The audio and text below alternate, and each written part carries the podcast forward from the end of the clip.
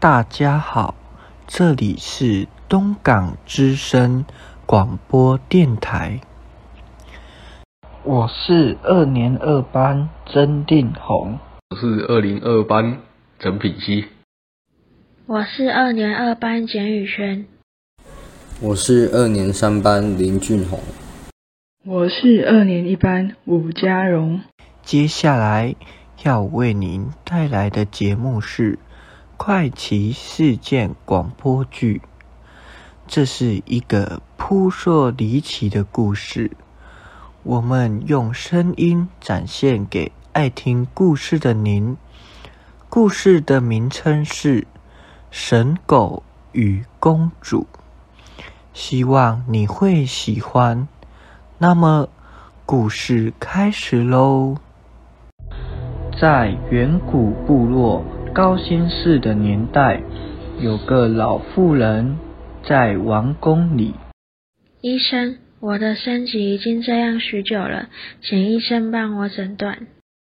夫人啊，你的耳朵里有一只像蚕茧一样大的大虫。说完，医生便将大虫挑出，将大虫递给妇人。妇人离开王宫后，将大虫放在。破开的葫芦器具中，盖上了盖子。不久，天啊！这个大虫怎么变成狗了？身上有五种颜色的斑纹。好吧，我就把你驯养着，你就叫盘户吧。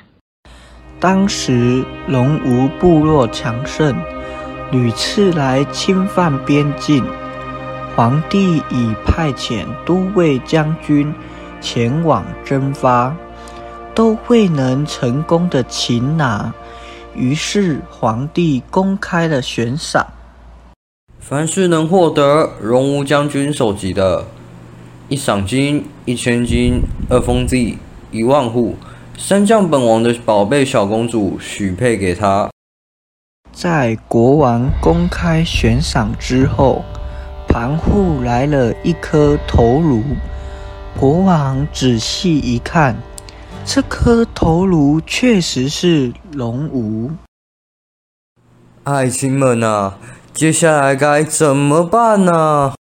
国王啊，庞户是大虫化成的狗，是畜生啊，绝对不可以封他官职和俸禄啊！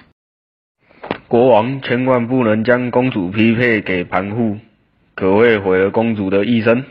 也会让我们的部落成为其他部落的笑柄。虽然他有功，但不宜欣赏，请国王三思啊，切勿冲动。在群臣的谏言中，国王也真是束手无策啊。国王的小女儿听到了父皇的烦恼，并向父王禀报：大王既然将我许配于天下。庞户如今也咬着首级而来了，他为国除害，这是天命使然，岂是一只狗的智力所能办到的呢？身为一国君王的，以言为重；身为一方首长的，要以信为重，不可以因为舍不得我这个卑微的女子身躯。而违背了对天下的公开约定，否则国家将有灾端呐！国王害怕将有灾祸，于是听从公主的意见。盘户，你就带着公主走吧。盘户带着公主上了南山，当地草木茂盛，没有人烟。公主因此换上了做工的粗布衣服，盘着朴素的发髻，跟着盘户上山入谷，住在了石洞里。不知道小公主过的，毕竟从小我就宠爱着。来人呐，赶快去南山寻找小公主，说父王很想念她。回禀国王，微臣前去南山，但天气总是刮风下雨，山林震动，云雾昏暗，去的人都无法到达山区。就这样，经过了约莫三年，盘户与小公主生下了六男六女。在盘户死后，小公主回到王宫，告诉国王山上的情况。这三年来，我与盘户生下六男六女。在夫君死后，他们互相匹配，结为夫妇。他们织草木树皮为衣服，又以草木的果实加以染色。喜欢五颜六色的衣饰，在衣服上的裁剪都留有尾巴的形状。国王听到公主禀报的情况。非常的开心，赶紧派遣使者前往南山。去吧，快去迎接本王的孙子们吧。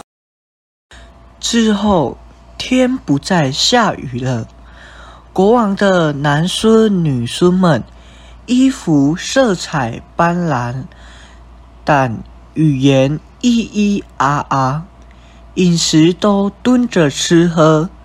喜欢住在山林，而不喜欢都市。好吧，我就顺着你们的心意，讲明三大者是给他们，就称他们为蛮夷吧。蛮夷这类人，外表看似愚笨，但内心聪明。他们安居故乡，喜欢旧礼。因为他们得知天地的义气，所以就用特别法来管理。农作或是买卖都不需有通行证，和赋税部落的领导都是与他们官印。蛮夷的帽子是用水獭皮制作的，取其优势于河水之意。现在的梁汉属武林，长沙、庐江郡都是蛮夷所在。他们用饭粒拌着鱼肉。一边敲着木槽，一边高声的嚎叫，用这样的方式来祭祀他们的始祖盘户。这样的习俗一直延续到至今，所以世人常说大腿赤裸、短裙横围，乃是盘户的子孙。故事已经结束了，您是否还意犹未尽呢？希望今天我们带给您的耳朵一段美好的时光。那我们下次空中再见喽，再见。